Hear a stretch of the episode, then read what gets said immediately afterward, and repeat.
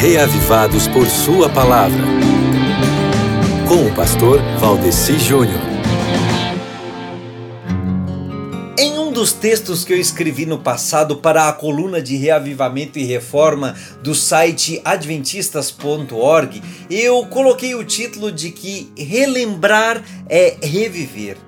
E muitas vezes, meu amigo, sem saudosismo, sem a gente ficar se apegando ao passado, nós nos relembrarmos da nossa situação passada, lembrarmos a nossa história, nós valorizarmos a nossa memória sem saudosismo, pode ser fortalecedor para nós encararmos o que vem pela frente também no capítulo de hoje, proposto para o Reavivados por Sua Palavra, que é Jó capítulo 29, aqui Jó lembra-se do seu primeiro estado feliz. Eu me lembro da canção de Paulo César Baruch, eu me lembro de Paulo César Baruch quando ele canta Ah, se eu pudesse voltar ao jardim da inocência, né?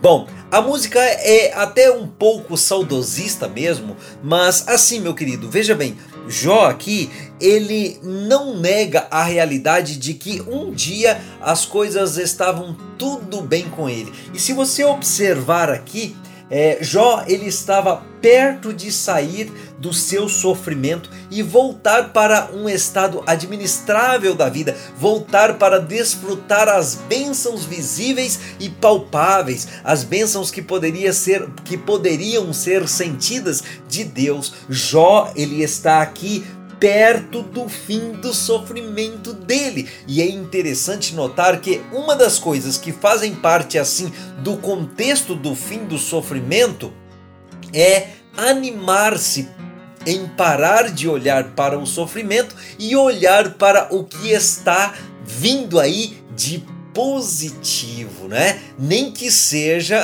é, baseado na memória do passado. Eu gosto muito daquele pensamento de uma escritora norte-americana quando ela diz assim que nada temos a temer quanto ao futuro, a menos que nos esqueçamos das maneiras pelas quais Deus nos guiou até aqui, tá certo? Eu não sei se você está sofrendo no dia de hoje, não sei se você tem uma grande dificuldade que vai enfrentar no dia de hoje, mas lembre-se, você com certeza tem momentos da sua vida muito abençoados nos quais você já sentiu a mão de Deus no passado na sua vida, dos quais você pode regozijar-se. Tem ou não tem? E se Deus já fez aquilo por você no passado, por que ele não poderá fazer uma próxima vez? Não é mesmo? Então, faça como Jó, no capítulo 29 aqui do livro de Jó, relembre as bênçãos de Deus e saiba que Deus vai abençoá-lo novamente Comece isso agora lendo o capítulo proposto para hoje, tá ok? Um abraço!